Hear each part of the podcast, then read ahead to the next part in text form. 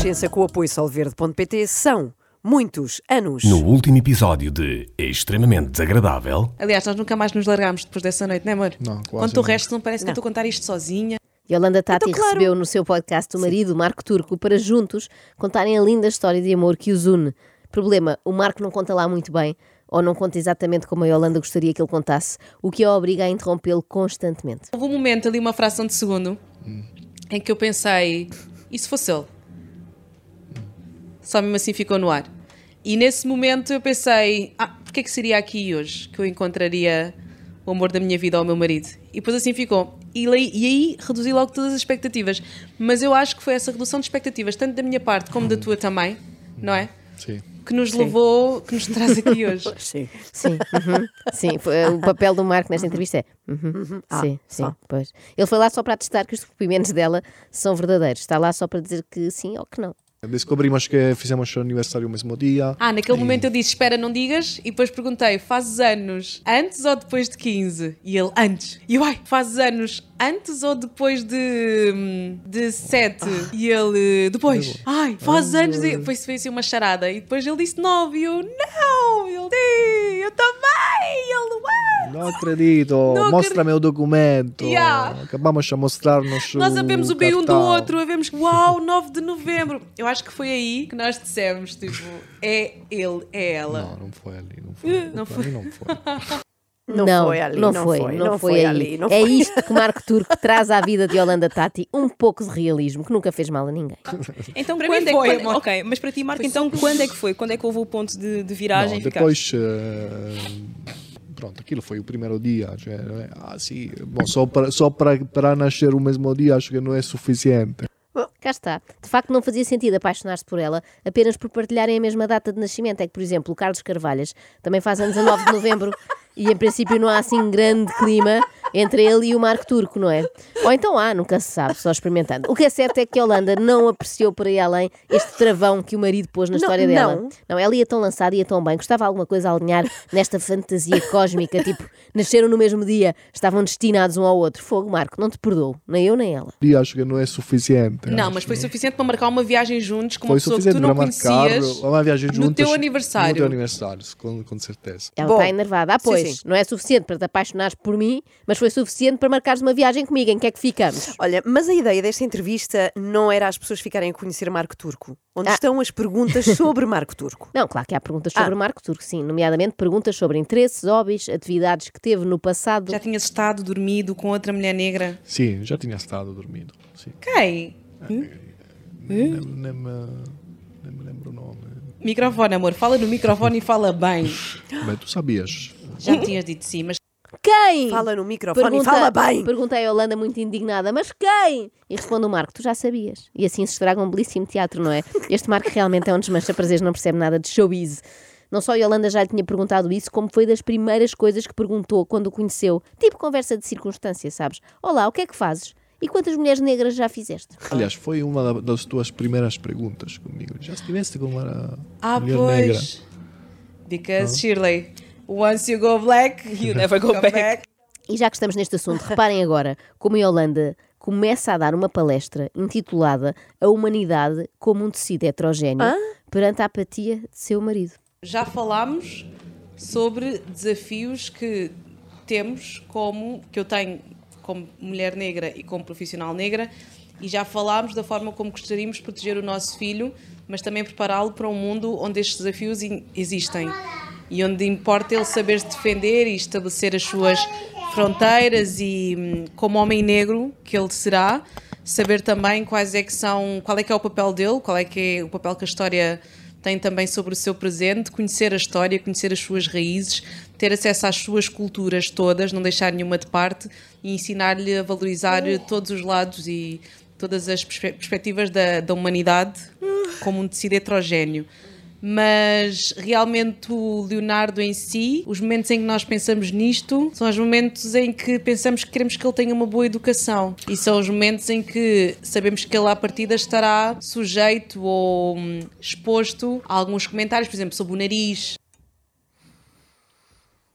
Ei, acordem, estou no ar. Ai, ai, onde é que nós íamos? Ai, como é que isso foi acontecer?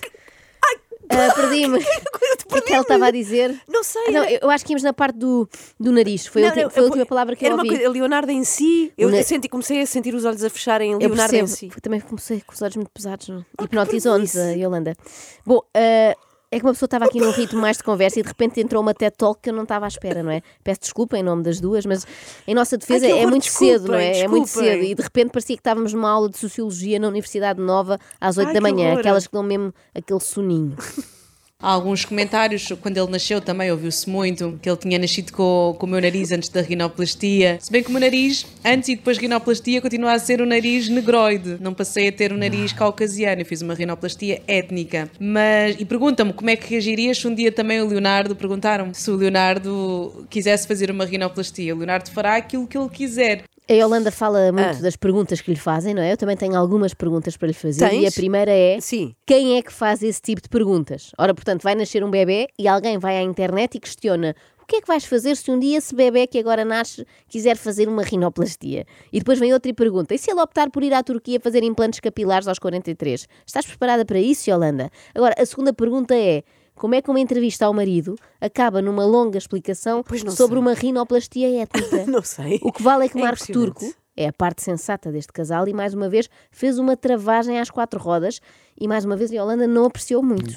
Falando disto, ele é meio branco e meio negro, così dizem também no Japão, half, half and a half, no? quando na realidade é, é duplo, tem dupla nacionalidade, Mas, eh, dupla cor. As pessoas vão olhar para o Leonardo e vão ver que ele é negro. O que é que achas disso? Eh, acho que não, sinceramente. Acho Pronto, que não. acho que não, este homem está sempre a cortar as vazes à nossa Yolanda. Então ela preparou uma preleção de meia hora sobre os desafios do filho enquanto homem negro e vem agora o pai desse mesmo filho dizer que não é negro. Mau. Também o pessoal do sul da Itália mais ou menos tem esta cor, eh, não somos todos E aquele pessoal em Marrocos que também confundia, pensavam que ele era de lá, falavam com ele em marroquino. Sebastiana. Há sim esse idioma tão conhecido, o marroquino. E agora, um momento didático, uma pequena demonstração de parentalidade negativa. Espera aí, não, não é positiva. Não, neste caso é negativa.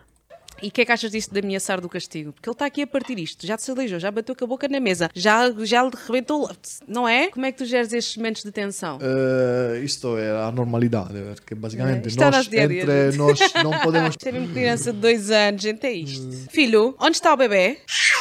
Onde está o bebê? Diz lá. Dá um beijinho ao bebê.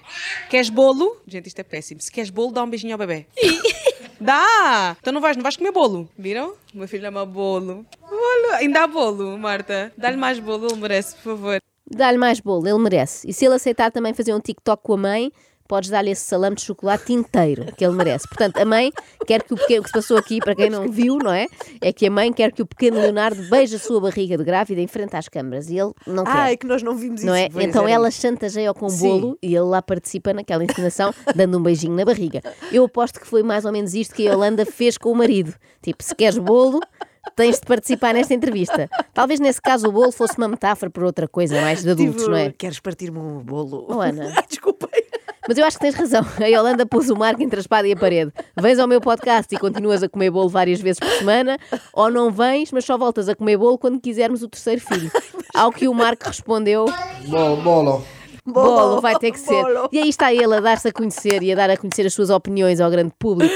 Mas eh, opiniões sobre o quê? Oh, Ana, mas tu estás a dormir outra vez. Ai, caramba. que se raio de calhar pergunta sim. é essa? É óbvio que são opiniões sobre a Yolanda. Ah, claro. Como é que tu que começaste a acreditar naquilo que eu fazia quando eu própria nem acreditava assim tanto quanto isso? Porque nós começámos numa altura em que isto mesmo, este tipo de empreendimento digital, era uma coisa muito volátil, não é? Dava muito poucas garantias. Eu acho que tu acreditaste primeiro do que eu, amor. Uhum. Excelente pergunta. A entrevista estava a ser boa até aqui, mas eu estava a sentir falta de uma questão sobre empreendimentos digitais. Dito que se pode fazer uma- um bom trabalho, uma boa comunicação, eh, muitas outras coisas. Mas isto é muito volá, volá, volável, volátil. Não, isso estás a dizer não é verdade. Volátil. Não é verdade porque a empresa que nós temos, a Meias, da qual eu sou CEO, há pouco tempo inaugurou um serviço que se baseia muito no digital. então mas não é podes dizer que é volátil, muito volátil, porque estamos outras a apostar coisas. nisso e tu estás a apostar nisso e acreditas Qualquer no outras futuro. coisas. Coitado, ele tenta falar ali debaixo daquele lençol de E fala. ele era um entrevistado, isso Era, é era. impressionante. A Yolanda quer ouvir a opinião do marido Sim. sobre empreendimentos digitais, mas ao mesmo tempo não admite a opinião do marido. Diz que não é verdade. Tudo o que fuja ao sim, meu amor, é muito arriscado. O Marco anda a pisar Sim, gelo muito meu- fino. meu amor, Porque sim. repara o que ele já fez até agora. Ela diz que se apaixonaram quando viram o cartão de cidadão Uhum. um do outro, ele nega. Ela diz que o filho sofrerá por causa do racismo, ele nega. Ela diz que os empreendimentos digitais já não são voláteis, ele nega. Não está fácil. Ele que tenha cuidadinho, porque não é boa ideia estar sempre a contrariar a CEO da empresa. Será que foi o grande amor da tua vida? Foste.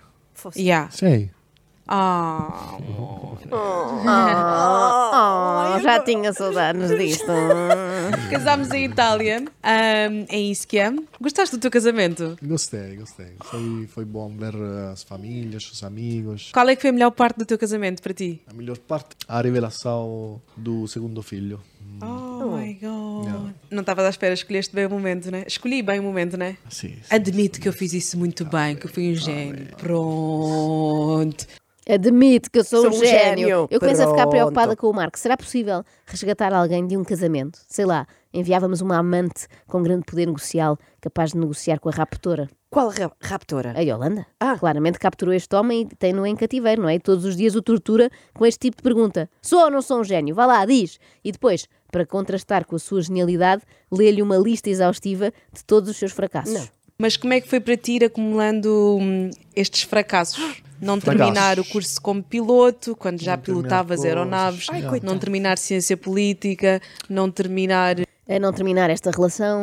Queres dizer mais alguma coisa? Eu acho que já te perguntei tudo. Pá, não aceitaste dizer qual é a coisa que mais gostas em mim, essas coisas bonitas, Gosto de ti, tipo. tu gosto da, da perseverança, do, do teu charme, da tua força, gosto de, do teu focus, gosto de muitas coisas. Obrigada, amor, gosto eu do precisava teu de ouvir isso. corpo também, não só da tua mente. eh. Obrigada, obrigada. De ouvir isso. Eu gostava de ver a papelada deste casamento, porque de certeza que o regime deles não é apenas de comunhão de adquiridos, Então, é o é regime quê? de nunca dar por adquirido que ela já sabe que eu gosto dela. É preciso repeti-lo todos os dias, na saúde e na doença, até que a morte nos separe. E agora reparem como pela primeira vez o Marco tem resposta rápida na ponta da língua. Amor, eu sou muito chata no meu dia a dia. Sim, muito. Quais é que são assim os momentos em que eu sou mais chata? Sei chata, sei chata quando non... eh, É a Yolanda Chatti. Eu percebo. Eu percebo, é difícil escolher só uma situação, não é, Marco? Eu dou uma ajuda. Yolanda, tu és chata quando insistes em fazer um vídeo para anunciar ao mundo o sexo do bebê. Eu gostava de fazer este episódio contigo, da revelação. Já tinha prometido aqui que poderia eventualmente acontecer nesta temporada. E já que fizemos a dois, dizemos a dois. Vai, fizemos a dois dizemos a dois. Nosso Então. segundo filho vai É- ser um menino!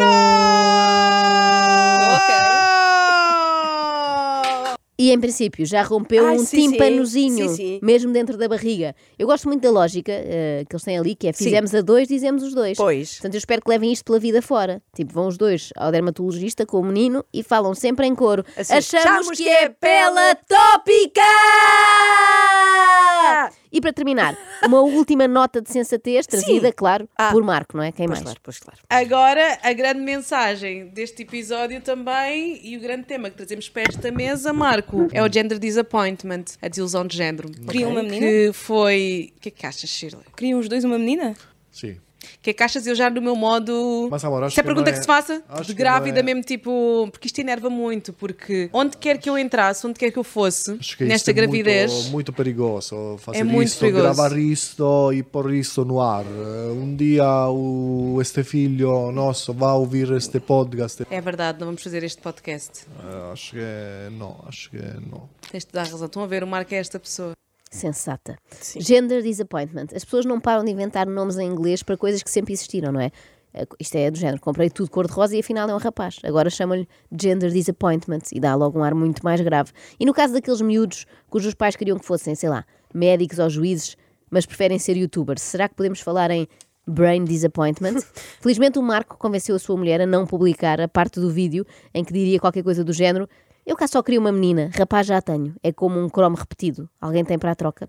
Porque isso realmente podia traumatizar a criança no futuro. Pois. Agora só falta ao Marco convencê-la a apagar também tudo o resto. pelos mesmos motivos. Olha, uma A pessoa. criança depois pode ver, Pois, claro. Uma pessoa sensata é uma pessoa que não tem uma companhia aérea dos Açores. obviamente. Não é? Obrigada. Nada. extremamente desagradável.